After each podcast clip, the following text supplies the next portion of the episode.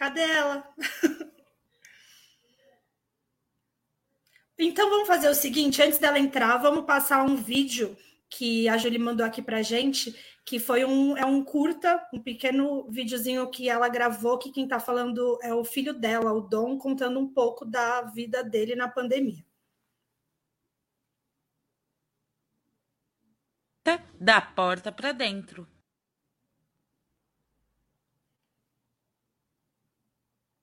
No começo da quarentena era bom. Não tinha lição, não tinha prova, não tinha aula. Eu podia só ficar sentado no sofá descansando. Aí chegou a Páscoa. Eu sabia que não ia ter entrega de ovos de Páscoa na minha comunidade. Até que chegou minha tia para salvar o dia. Ela chegou com uma caixa de bombons. A gente se vestiu com todo mundo. Foi um dia le muito legal. Depois tudo ficou estranho. A aula em casa não tinha recreio, não tinha amigo, nem a professora para me ajudar a fazer a lição. Tinha muita lição, muita mesmo. É se a gente aprendia. O ano passou e eu nem vi. Passou o dia das crianças, chegou o Natal e agora já tenho um pedido. Estrela, estrela, realiza meu desejo. Traz a vacina logo para que não morra mais ninguém e para poder ver o mundo da porta para fora.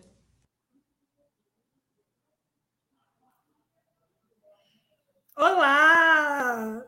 Tudo Olá, bom? bom dia. Maravilhosa. Passamos o vídeo aqui no começo, porque deu uma travada na internet dela. Era para passar depois, mas depois você vai explicar um pouco melhor para a gente sobre esse vídeo. Queria que você começasse falando de você, se apresentando, e depois já solta aquela poesia braba que só tu faz. Ah, legal. Bom dia a todos. Ah, desculpa, a internet hoje está meio instável. É, meu nome é Lua, eu sou de Praia Grande, mais especial assim no fundão de Praia Grande, do Caiçara. Uh, eu sou mãe, mãe periférica, mãe de três filhos. Vocês viram aí o vídeo com um dos meus filhos, o Dom, que vale por 10. Uh, como toda mãe periférica, a gente, assim, tem nossos filhos biológicos, mas acaba abraçando toda a comunidade. Então, eu falo que eu sou mãe de muitos filhos, né? É, a Conta de Fadas Periféricos é o meu empreendimento com impacto social voltado para a infância na periferia. E, então, é desde o resgate de brincadeiras, o empoderamento negro de crianças, e a partir disso eu também escrevo. É, sou poeta, escritora e lancei um livro recentemente, Mulher do Fim do Mundo, pela Aldir Blanc. Vou mandar já então uma poesia que sintetiza aí um pouco do que eu sou ou do que eu escrevo.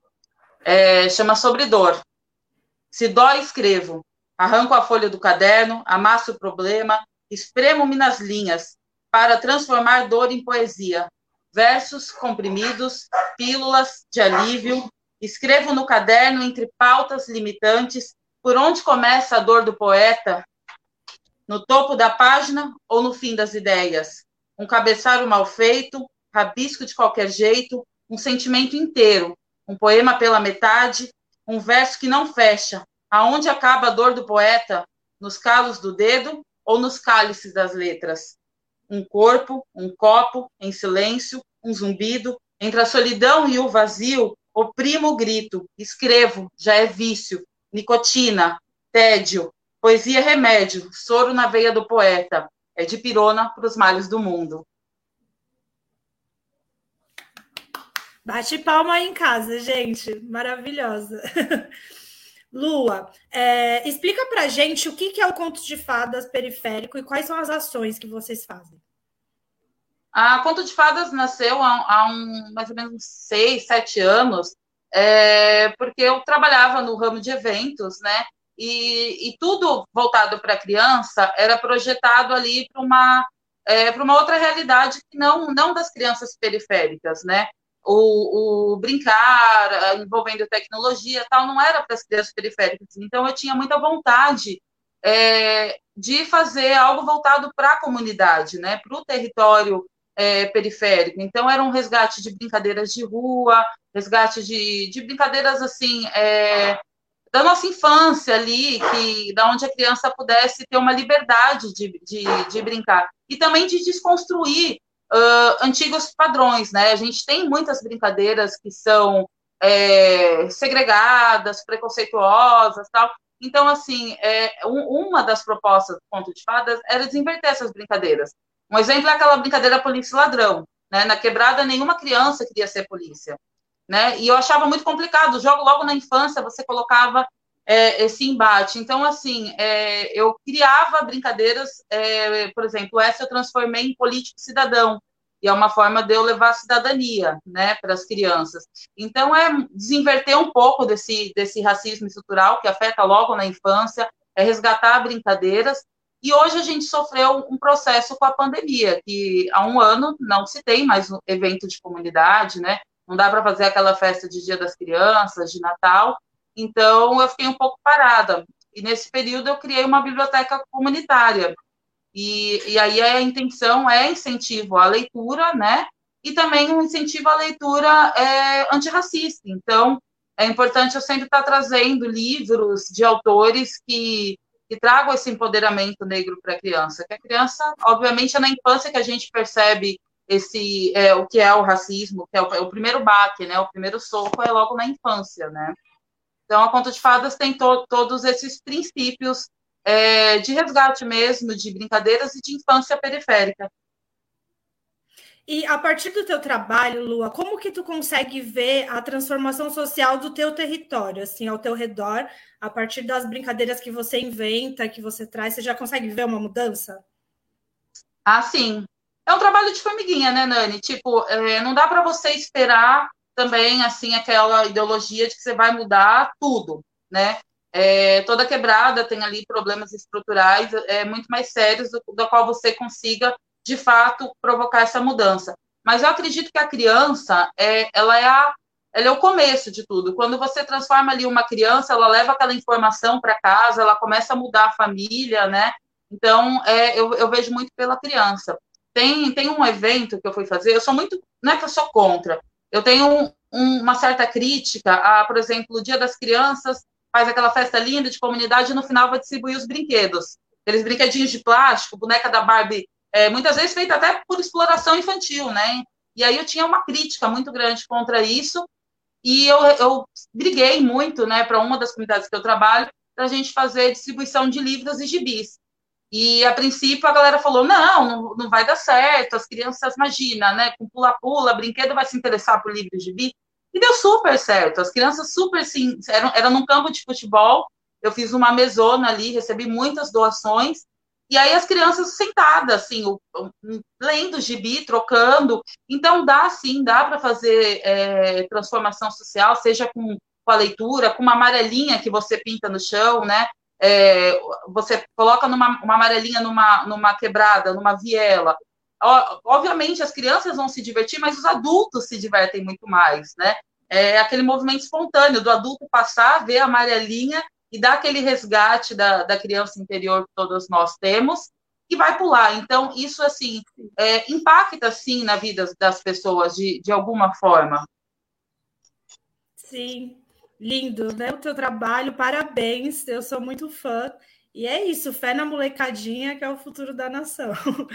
É, Lua, conta pra gente sobre a Lua escritora, sobre o que, que você escreve, o, o que, que você grita na tua poesia.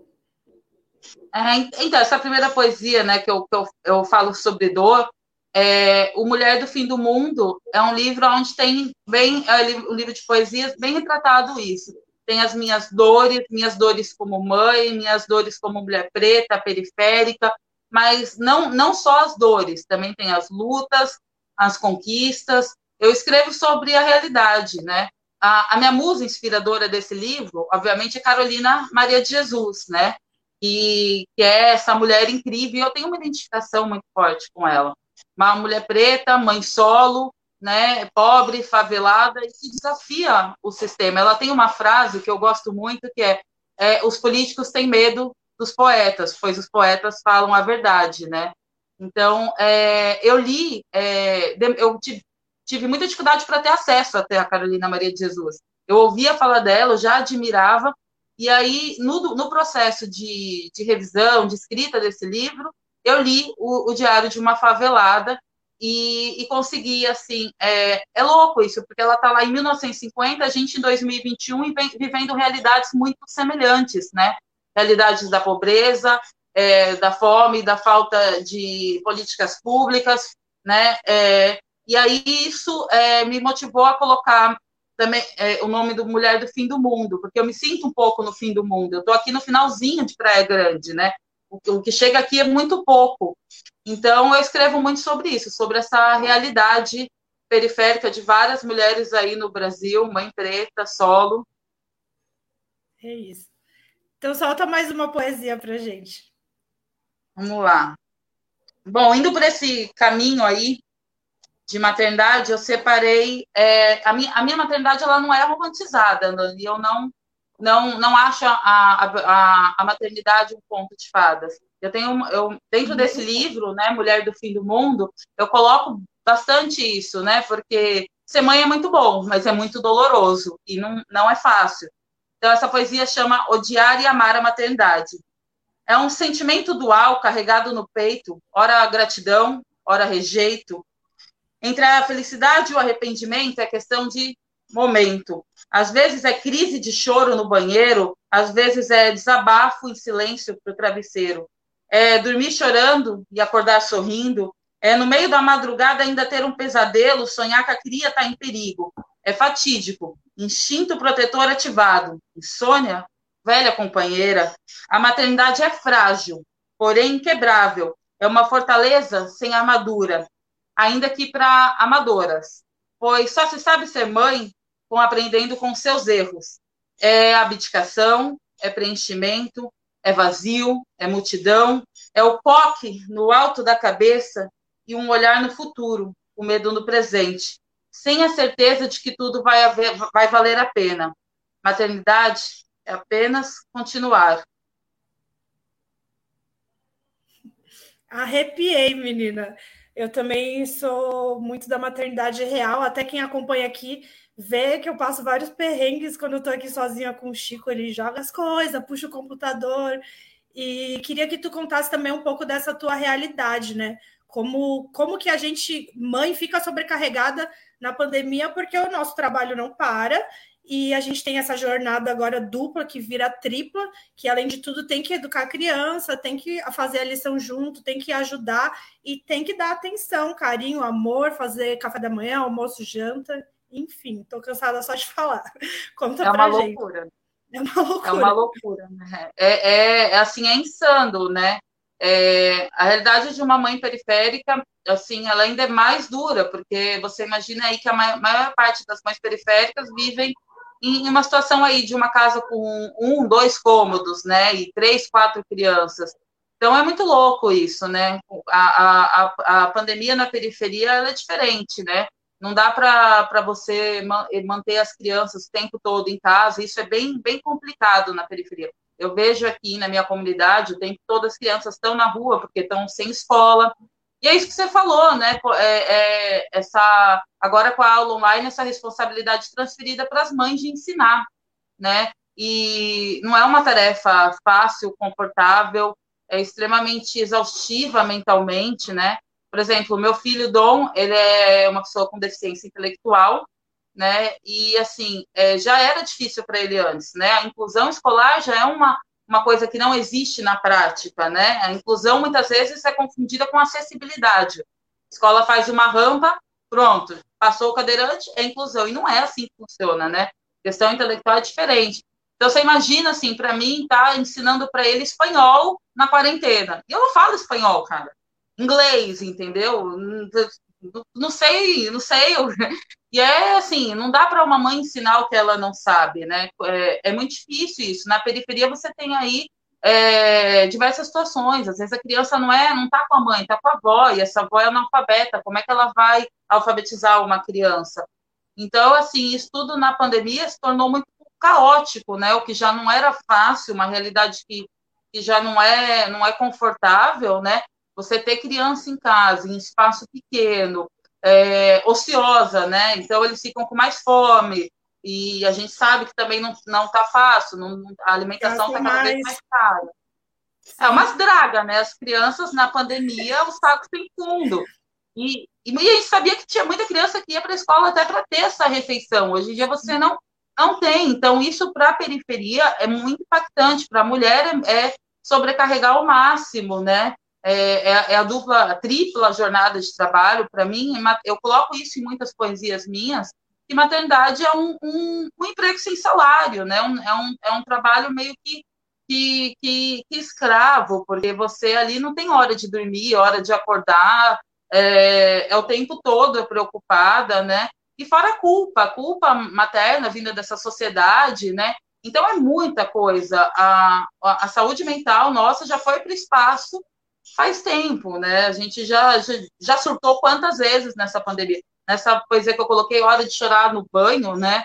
Acho que toda mulher em algum momento já chorou, porque você não tem nem a opção de chorar, né? Se você grita com a criança, sempre tem alguém ali para te te, te criticar, tudo é muito criticado nessa maternidade. É, a mulher, quando ela explode, né, ela é vista como doida. Então, ela tem que, às vezes, suprimir tudo isso e chorar no banho, chorar numa fronha de travesseiro. Então, é tudo muito doloroso, né? Para as crianças é doloroso, mas para a gente também é muito doloroso. Uhum. A gente ia passar agora o vídeo que a gente passou no começo, que quem está narrando o vídeo é o filho da, da Lua, o Dom. E como que foi gravar esse vídeo com o Dom? Conta um pouquinho, eu achei muito legal, parabéns. Então, esse vídeo foi assim, foi minha, minha segunda experiência em audiovisual. Eu participei do Infâncias Plurais da, da Fundação Itaú Cultural, e a proposta era fazer um curta de até dois minutos. E aí você fala, cara, é impossível, como é que você conta uma história em, em, em dois minutos, né? E eu tinha escrito um texto, é, mais ou menos no dia de Cosme, da Minhão, né? É, que falava um pouco sobre essa infância é, na pandemia. Então, é, o texto é da porta para dentro. Porque a gente fala muito isso, né? É, antigamente falava, né? A criança estava brincando na rua, fala, vai para cá, da porta para dentro agora, não pode mais sair.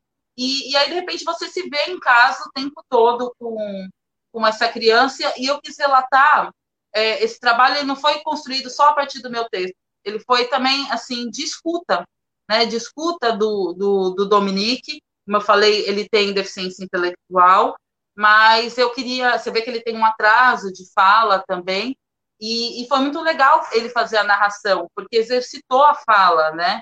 e, e exercitou a, a, a, o que ele acreditava. Então, tem um momento ali que, é, no início, como criança, ele não entende o que é a pandemia e fala, ah, tô de férias, né? Então, ele joga todas as lições para cima. Mas depois ele logo, no, no, ano passado, ainda ele percebe que vai ter a, a, a Páscoa e que ele não vai para a festa de comunidade, porque ele está acostumado a ir comigo. Então, é, aí ele é, recebe ali uma, uma caixa de bombom e divide, porque a periferia é isso, é compartilhar, né? Uma família que tem três, quatro, cinco irmãos, ela aprende sempre a compartilhar, seja a roupa, seja a comida, seja a atenção da mãe, né? Então, ela fala também um pouco sobre esse compartilhamento. E a dificuldade da aula online, né? E, ele, e aí, isso é uma opinião muito dele, onde ele diz assim: e no final ninguém nem se importava se a gente estava aprendendo. Porque hoje a escola online é isso, é atividade, atividade, atividade online. Se aprendeu, se não aprendeu, passa, entendeu? E ele termina dizendo: Eu quero ver o mundo da porta para fora, né? Porque é uma situação complicada. Fora ele, eu tenho duas adolescentes, e você imagina, né? Você está na sua adolescência e está trancado, né? É, trabalhei com, minha, com as minhas filhas, por exemplo, os livros da. Ixi, fugiu o nome, da moça que ficou. Me ajuda aí, né? Da, da moça que ficou é, presa. É... Ai, caramba, eu tô com o livro dela aqui. É... Anne, Anne Frank. Entendeu? E aí, e aí, e aí você. É, lógico situações totalmente diferentes, mas esse sentimento de estar tá, tá presa, de estar tá vendo o mundo da porta para dentro, né? E, e, e para as adolescentes isso também é impactante, né? Para a primeira infância, obviamente, tem suas limitações, e para o adolescente, que é aquela fase que ele quer explorar o mundo, e não pode, né? Então, isso tem um grande impacto. Aí eu trabalhei muito na pandemia essa questão de escuta das dores deles, né? De ouvir o, o que está te afetando, né? É, isso, isso assim, é, estabelece, obviamente, um vínculo entre eu e meus filhos, né? Ajuda tal, e também me ajuda a produzir, me ajuda a, a produzir artisticamente, a pensar no que eu vou fazer para as crianças da quebrada, né? É, como é que eu vou trabalhar com as crianças da quebrada? Tanto que aí, na, durante a pandemia, vendo que não poderia fazer evento, eu crio a biblioteca. E a, o livro era uma forma de eu estar em contato ainda com as crianças e estimular eles a fazer atividade. Então, não é só o livro. Eu sempre proponho uma atividade, né? Seja uma, uma, uma oficina de boneca de abaiomi, uma roda de conversa com essas crianças, com esses adolescentes, para que eles tenham momentos também de, de, de poder falar, de poder ser escutado, né? É isso. É, vamos falar um pouco disso, da, da tua comunidade. Você está sempre fazendo ações muito transformadoras, sempre vejo você pedindo doações, fazendo festas, né? E, e juntando pessoas e, e, ações dentro da tua comunidade. É o, o famoso suprir a ausência da falta de políticas públicas, né? Você está fazendo com as suas próprias mãos. Queria saber se aí no, no, teu fim do mundo, que como você disse, como que é o teu diálogo com o poder público, se você tem um apoio ou se nós é nós e pronto. Ah, então, assim, é, eu faço as ações, né, de, de, é uma forma bem de estampar o sol com a peneira, né, a gente arrecada a cesta básica ali, porque a forma é urgente, né? A forma ela não, não espera e o sistema é burocrático, né? Então, assim, eu tenho muito pedido de ajuda. Agora, na segunda, né, nessa né, segunda fase da pandemia, a gente vê que os pedidos aumentaram, que as necessidades aumentaram. Então, eu acabo fazendo esse trabalho assistencial, sim, mas é, estou sempre cobrando as políticas públicas, né? Não dá para isentar o Estado e os municípios do dever deles, né? é, a, as políticas públicas elas devem ser implementadas. Por exemplo, eu participo do coletivo é, Esquerda Feminista PG e a gente fez recentemente uma arrecadação para uma campanha chamada Menstruação, que é voltada para a pobreza menstrual, né? A gente sabe que hoje você não consegue nem comprar alimento, que dirá é absorvente, né? A, a cesta básica que é dada pelo pelo CRAS ou, ou por qualquer ONG, ela, não, ela é básica, ela não vai conter ali material de higiene, né? Ela é limitada. E a gente fez essa, essa campanha, mas não que a gente queira ficar só nesse assistencialismo, né? A campanha ela arrecadou aí para fazer 50 kits de, de higiene para mulheres em situação de rua e mulheres mais vulneráveis aqui de, de, de Praia Grande, mas, é, por exemplo, ontem eu estava vendo que a Débora Camilo é, apresentou uma, uma PL é, para a distribuição desse, de absorventes na USAFA. E é o que deveria acontecer em todo o município, sabe? É uma coisa da qual eu pretendo trazer aqui para a Câmara também, porque é, menstruar não é escolha, né? E, uhum. e, a gente sabe da vulnerabilidade das pessoas, e isso pode sim ser feito, implantado, assim como é, o, o, o, município que, que, distribui ali cestas, que ele quase faz assim como caridade, né? Ele faz a, a mulher ir lá várias vezes no prazo, passar por uma burocracia, né? ela se sente pedindo alguma coisa que na verdade é direito dela, podia ser implantado em todos os municípios a uma renda básica municipal, né? Praia Grande aqui no caso é uma cidade que tem uma das maiores taxações de impostos, né? E na hora de ser revertido isso para a comunidade, é revertido como favor, como cesta básica, é, né? Assim distribuída muitas vezes até de forma errada, né? Então, assim, é, as políticas públicas têm que ser, ser implantadas. O, o, terceiro setor ele faz ali a sua parte, né? Sua, seu, seu lado assistencial, porque também precisa. Não dá para você ver a fome e, e falar, olha, é, fique esperando aí que vai se resolver daqui a seis meses. Então, a gente tem pressa, né? né? Precisa dessa manutenção, né? Desse auxílio é, emergencial, não no sentido do, do governo, mas da, nosso, né? De quem, da correria nossa mesmo, das líderes comunitárias, mas também temos que cobrar essas políticas públicas. Eu aqui em Praia Grande também tenho feito isso, né? é, cobrado essas políticas públicas diretas, e que são possíveis, né? Existe, acho uma, uma, uma má vontade, uma falta de interesse, né? Sim. E você fez esse seu livro pela. Ele veio da Leo de Blanc, né? Do inciso 3. Foi isso. Ai, obrigado, Taigo, arrasou. Ele colocou a imagem do livro para quem está na, na rádio. É, conta para gente como que foi participar da Aldir Blanc, se foi de fácil acesso, escreveu o edital, se existe, para além da Aldir Blanc, algum tipo de política pública para a cultura por aí onde você está, Júlio. Então, é, o Mulher do Fim do Mundo é o meu segundo livro. Eu tinha, assim, até um. Não queria muito publicar, porque são poesias de dor, é muito íntimo, né? Eu costumo dizer assim, quando eu estava num evento e eu, eu declamava uma poesia que era extremamente sofrida, que falava da minha vivência dolorosa, e a galera aplaudia, é, é, ovacionava, eu me sentia péssima, porque estava aplaudindo a minha dor. E aí eu não queria é, fazer esse livro, mas a necessidade apertou, né? Aldir Blanc veio aí para dar um respiro. Eu tinha boa parte dessas poesias já prontas e, é, inclusive, tinha mandado para o prêmio Dandaras, né, de poesia negra. E cheguei a ser classificada. Só que, como eu publiquei o livro, eu perdi o prêmio. É, coisa de rua. Mas, mas é, eu fiquei muito feliz com o resultado. O livro ele é inspirado ali em Carolina, né, na, na, vivência também. Ela é minha musa inspiradora mas também outras mulheres. Você é uma delas, né? Você, o que você faz com o movimento Elas me inspirou muito.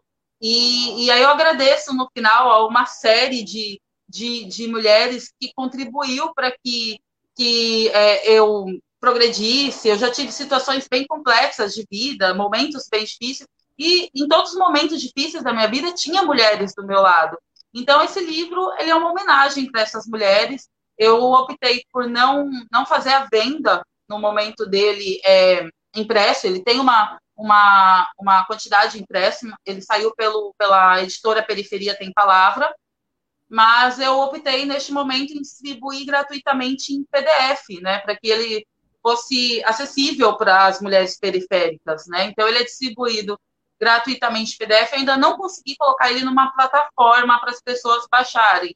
Então, na verdade, tem que entrar em contato comigo e eu mando o, o PDF, mas em breve eu pretendo colocar assim numa plataforma. E eu já tinha um livro, que é o Contos da Lua, que, que foge um pouco disso, que é, o, é um romance, um romance erótico, é, onde ele fala assim de diversos problemas é, sociais, então ele vai tratar ali de gordofobia, de transfobia, de racismo, mas de uma forma é, mais utópica, né? Uma história de, de, quatro amigas que vai fazer uma viagem bem louca, louca aqui no litoral. Mas ele também aborda temas sociais e com, uma, com outras características também. Então, são meus dois filhos únicos, assim. Não, filhos únicos não, né? Meus dois filhos e, e participação em algumas antologias. Sim, maravilhosa. Estamos chegando ao fim. Agora divulga para gente aonde a gente te acha, como que a gente faz para conseguir o teu PDF desse livro, como que a gente consegue te seguir nas redes e termina com aquela poesia fina.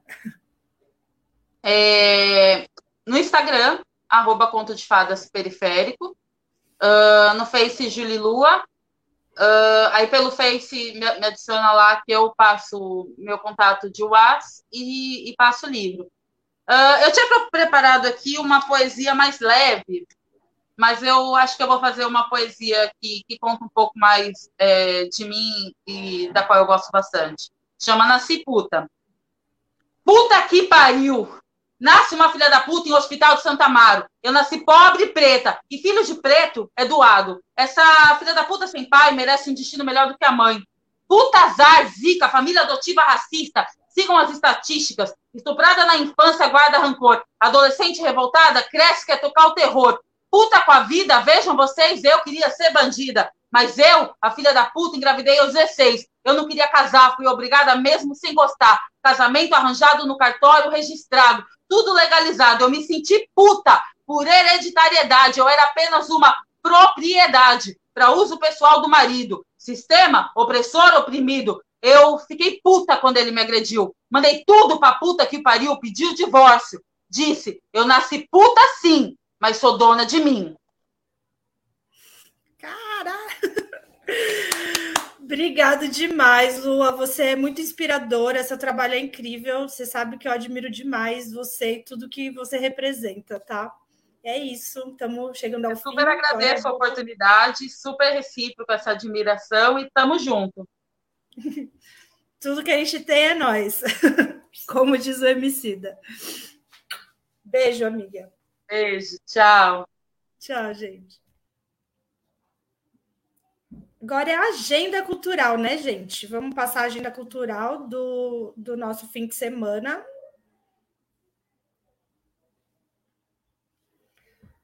O meu quintal é o maior do é maior do que o mundo. É uma peça online de direção do Platão e ela vai acontecer as exibições. São dia 10 e 11 do 4 às 5 horas. Já aconteceu, né? Desculpa, vou falar as próximas.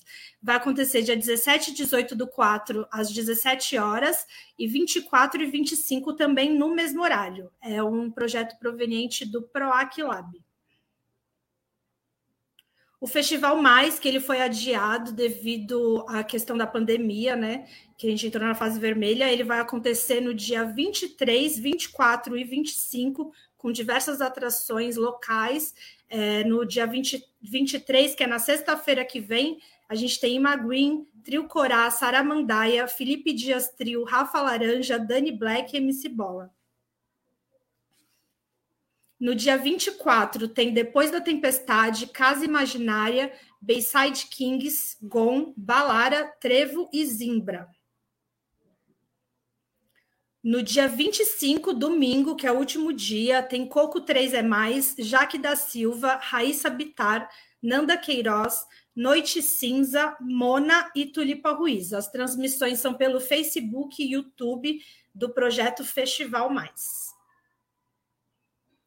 Essa é a live que vai acontecer hoje do Anderson Borges, que é uma homenagem a mulheres cantoras e compositoras. É, acontece na rede social dele, no Facebook, Anderson Borges 90, a partir das 8 e meia da noite. Aqui é a última chamada para colaboradora, que tem as inscrições encerradas no dia 23 do 4. É, uma, a colaboradora é uma iniciativa do Instituto Procomum.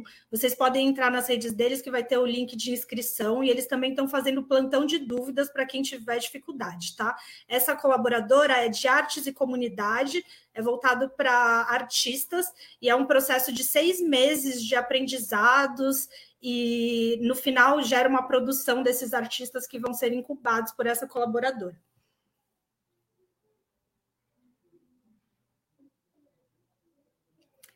Agora, mais uma vez, a chamada do Festival Ela.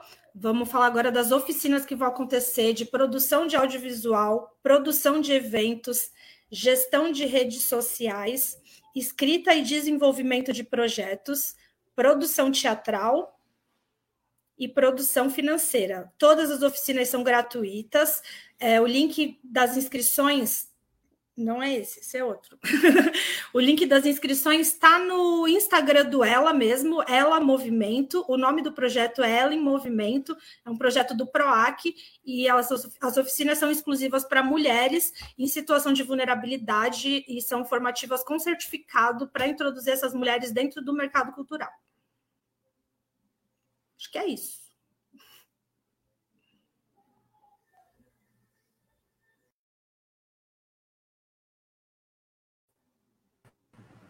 Uai!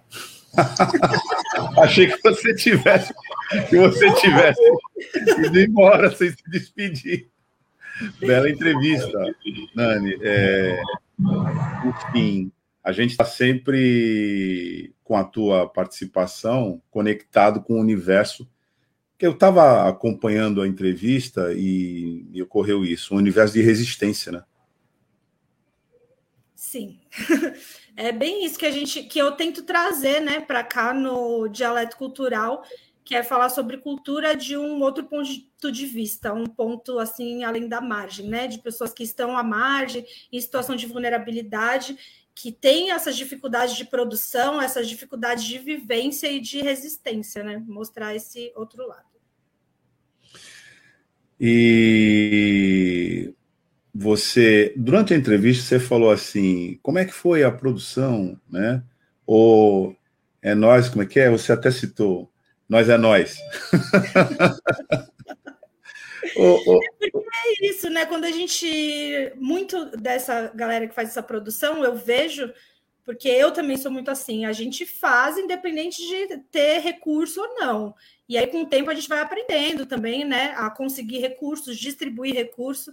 Só que a realidade periférica é isso. O pessoal faz com as próprias mãos um, um, papel, né? Que deveria vir do, eu acredito eu, que do município, do governo, trazer políticas públicas de acessibilidade para essa galera, para produzir cultura, para produzir educação, que é o que o pessoal já faz naturalmente. E o Jota, inclusive, disse, né, dentro de que você está falando agora, agora há pouquinho o Taigo botou, inclusive a interação dele, né, perspectivas da cultura, é...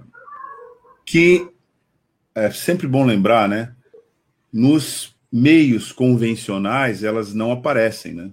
essas perspectivas da cultura. É preciso se abrir espaço, né? Por isso que tem ouvindo, né? É, essa experiência, você vê que é uma experiência, embora no plano da cultura, totalmente articulada na estética, etc., é resistência. O tempo todo é resistência. É resistência pura. Mas é isso. É isso aí, eu né? ler os comentários hoje, gente. Me desculpa, fiquei emocionada com a Lua. Ah, Não, muito forte mesmo. Também gostei, gostei bastante, né? Tá, Agora a gente já conhece essa realidade, mas trazendo assim numa forma de, de uma poesia, como ela disse, não tão romantizada, né? É para fazer a gente refletir muito mais sobre este universo. Tá, tá aí, ó. A Tati Galan dizendo: o trabalho dessa mulher é fantástico. Dizendo Lua é uma mulher incrível, elogiando a Lua, né, o trabalho dela, como diz a Nani, o grito dela, né? O Marcos Canduta dando bom dia. Bom dia, Canduta. Bom dia, Canduta. O Jota dizendo bom dia, bom dia, Jota. É isso aí. Ah, eu, eu esqueci de falar uma coisa na agenda, vou aqui falar para finalizar que as inscrições do Hora da Cultura estão abertas somente até o dia 20, tá, gente? Se atentem nos prazos, que é um edital para produção de vídeos, e o edital saiu no, no DO. Agora eu não lembro o dia, desculpa. Mas saiu no DO, no Diário Oficial, e vocês podem procurar Hora da Cultura, é o nome do programa, tá bom? Olha só, o Chico Francisco Nogueira, ele está aqui também cumprimentando a gente. E durante o, a transmissão aqui do nosso jornal, ele mandou um, um, um vídeo, né, que eu vou até pedir para o pro, pro Taigo botar, relativo à primeira parte do nosso jornal, por conta do julgamento. Vamos ouvir. Bom dia, amigos da RBA Litoral. Queria cumprimentar o Douglas, a Tânia, o Sandro, todos os ouvintes da RBA Litoral. Quer dizer a importância do dia de hoje, um dia após ao julgamento do Supremo Tribunal Federal do presidente Lula, onde dá totalmente liberdade ao presidente a estar disputando no ano que vem a, o cargo à presidência da República, dizer também a importância da militância do Partido dos Trabalhadores, e já deixo aqui todos os meus cumprimentos a toda a militância aqui da Baixada Santista, do PT e do Comitê Lula Livre, que sempre esteve presente na luta e sempre teve presente também com caravanas lá em Curitiba, sempre lá dando bom dia, boa tarde, boa noite, uma energia muito positiva. E hoje, com certeza, essa vitória é de todos nós. Vitória dos petistas, vitória do povo brasileiro, vitória das pessoas que realmente acreditam num país melhor. Vitória da esperança. Nós precisamos que o presidente Lula volte a governar esse país, nós possamos gerar emprego, distribuir renda e também colocar o país na rota do desenvolvimento econômico com certeza, é, o ano que vem, é, o Lula vai trazer muitas propostas boas para o nosso povo brasileiro que está sofrendo muito. Nós estamos na convulsão social e só ele, com certeza, já foi possível fazer isso em 2003 e com certeza em 2022 ele vai trazer para nós a melhor proposta para que nós possamos é, ter esperança e sorrir de novo. Um forte abraço a todos vocês. Lula livre, Lula inocente, Lula presidente. Mandou esse vídeo durante a transmissão aqui do nosso é, Manhã Brasil RBA Litoral. É sempre bom lembrar, Francisco Nogueira, presidente do sindicato é, do Setaporte, né, trabalhadores portuários, e também é, vereador aqui na cidade de Santos. Nani, é, a partir da semana que vem. A Nani está congelada? Não, está aí mesmo. Aqui, a partir da semana que vem, é, a gente tem uma. É, inicia uma campanha né, para o primeiro de maio, né? É, com Isso. uma participação aqui na RBA, que vai ser o Canto por Nossa Gente. Você quer falar um pouquinho disso, Nossa... Nani? Vamos falar. Canto por Nossa Gente é uma iniciativa aqui da RBA que a gente está fazendo coletivamente, né? Onde vamos reunir diversos artistas e a gente vai começar uma campanha de arrecadação para poder destinar verba de como se fosse um cachê mesmo, né? Para esses artistas que participantes que estão em situação de vulnerabilidade o setor cultural de, de, eventos né, foi o primeiro a parar e o que a gente menos tem previsão de volta, e tem muita gente passando necessidade. Então, é muito importante a gente dar essa força e trabalhar agora né, a solidariedade e o coletivo. Então, a gente está já produzindo esse evento que vai ser no dia 1 de maio. E em breve a gente vai soltar mais informações e quem são os participantes. Muito bem. Tânia, Bom, deixa eu falar do seminário, né, que do primeiro seminário da gestão de esporte da Baixada Santista, que prossegue hoje, seminário que começou ontem, e hoje ele prossegue a partir das 18 horas, é, é transmitido aqui pela, pela RBA Litoral, seminário que traz grandes nomes aí do, do, do mundo esportivo, tanto na gestão quanto na atuação, ex-atletas, né, dirigentes, e nosso o coordenador esportivo da, da Fundação Setaporte, que é um dos organizadores deste seminário, o Donald Verônico, que esteve aqui com a gente ontem para falar desse super evento que teve aí uma grande adesão ontem, muita gente participando, muita gente visualizando as mesas participantes. Então, hoje esse seminário continua. E por conta disso, que nós não temos a nossa reprise do Manhã RBA Litoral pelo DAIO 93.3 FM, é, que acontece sempre às sete da noite. Então, ontem não teve, hoje não terá, e mais segunda-feira tudo volta ao normal.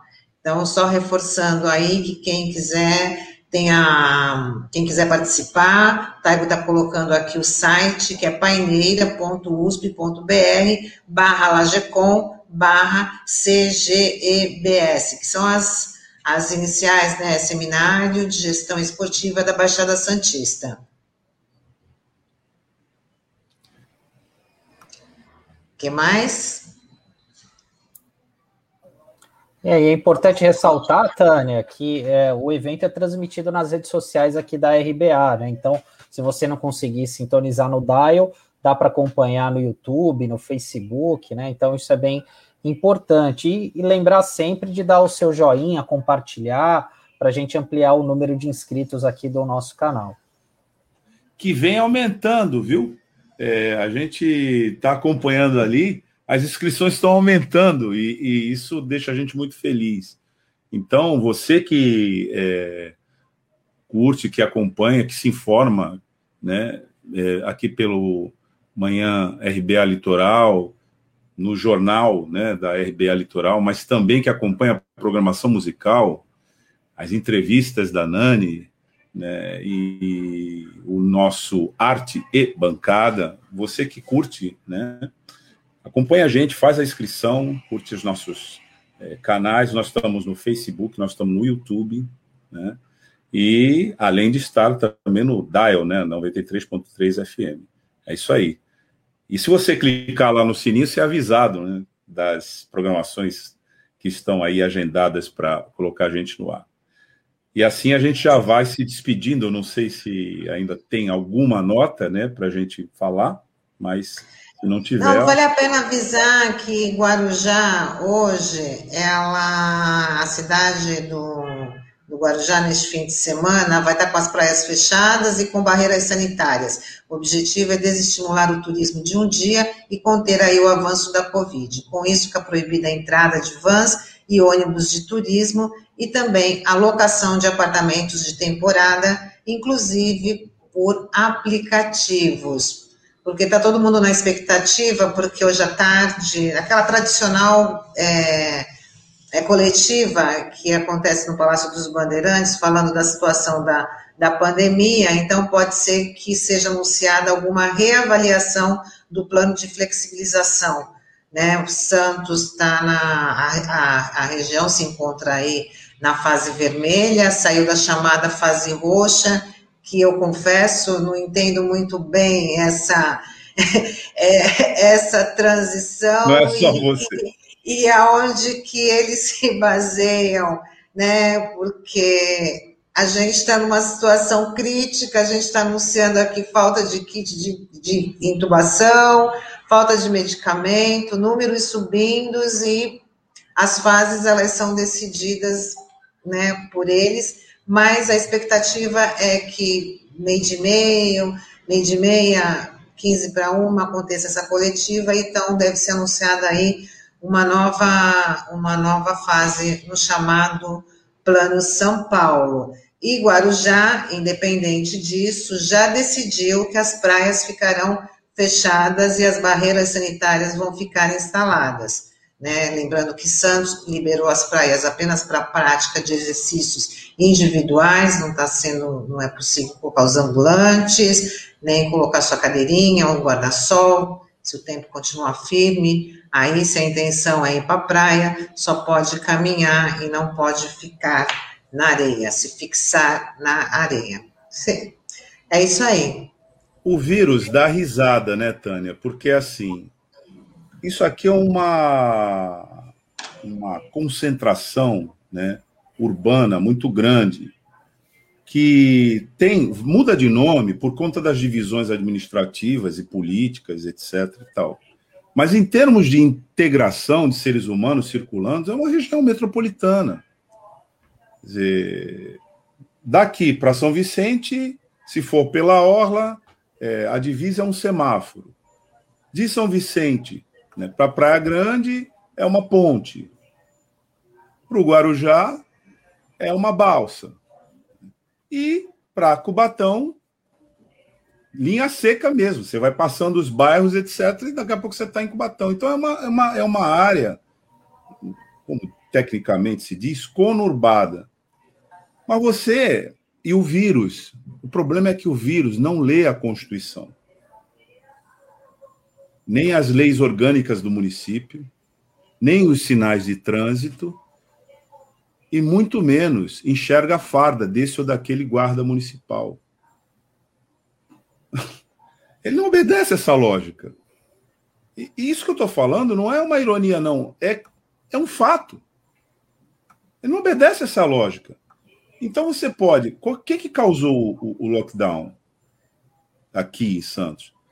foi o desespero causado aqui na região quando São Paulo decretou, enfileirou um monte de, de, de, de, de feriados, né? E é óbvio, as pessoas falaram: oba, feriado, vou lá para a praia. Foi isso que provocou o lockdown. Então a gente é, continua. Você não, na verdade, Tânia, você tem toda a razão. Vocês, eu não entendo essa paleta de cores, mas não é você. Quem é que entende? Ninguém entende isso. O problema é que se isso desse, desse é, em favor da saúde pública, tudo bem, mas não é. A gente vê é, notícias contraditórias, por exemplo, liberação e flexibilização, quando todos os, os, os hospitais é, de referência estão dizendo o seguinte: nós estamos sem kit COVID, kit, kit COVID não, sem kit intubação, esse kit Covid tem bastante. Esse, está ajudando, tem bastante. É. Já há muitas denúncias de que ele agrava muitas situações e ajuda a sobrecarregar o TI. Né? Então, é, como é que se explica isso? Eu acho que não tem explicação razoável. Na verdade, o seu questionamento não tem resposta, Tânia. É, é, é, isso, infelizmente, numa situação onde a gente ainda vai conviver muito tempo com isso. É, daqui para a semana que vem, mudando só um pouquinho de assunto, a gente vai ter novidades na rede, na grade de programação da RBA Litoral, né? O Chico Nogueira, Francisco Nogueira, que acabou de mandar esse vídeo para a gente, entra na grade com o programa Porto Cidade, né? E a previsão é que sexta-feira da semana que vem começa a rodar na nossa grade Logo depois do encerramento, 10 e meia, né, do nosso Manhã RBA Litoral, entra todas as sextas-feiras o Porto Cidade. Mas durante a semana, a gente vai informando a nossa audiência sobre essa novidade no nosso manhã, no nosso, na nossa grade, né, da Rede Brasil Atual. É isso aí, mais uma programação para ampliar aqui a, a nossa convivência com os ouvintes, com internautas, e esse tema também é super importante, afinal estamos numa cidade que abriga aí o maior porto da, da América Latina. Então, esse assunto, ele se torna-se muito importante, porque tem os trabalhadores portuários e, estão, e a convivência também com, com a população, não só de Santos, né, em torno da, da região. Muita gente está aí muito ligada ao Porto, ao Porto de Santos. Tem Bom, umas últimas interações aí que você pode ler, Taninha. Vamos lá, o Jota, a palavra feriado tomou conta da palavra passeio. Exatamente, quando anunciaram que era feriado, todo mundo se empolgou, se esquecer, esquecendo que estava numa grande pandemia. Ele também fala que tudo está coligado com a educação e saúde de um povo. Quando falhos ou sem projetos, temos esses tipos de resultados. É verdade, porque o que faltou aí foi a, a empatia de muita gente com, com o momento, tendo feriado, anunciou um feriado prolongado, né, se esquecendo que era para ficar em casa, se prevenindo, não. Aí, e aí, por isso que as cidades da região tiveram que fazer esse, esse lockdown também, que eu não entendi direito, que foi um lockdown, né, a gente pode dizer meia boca, lockdown realmente foi o que aconteceu em Araraquara, que está tendo os resultados positivos até, até agora. Bom, vamos dar um tchau para os nossos ouvintes, nossos internautas, obrigada aí pela companhia, desejo um ótimo fim de semana e a gente está de volta na segunda-feira. Tchau. Tchau. Quem puder ficar em casa, tchau, gente. Bom fim de semana. Bom final de semana, até. Bom final de semana.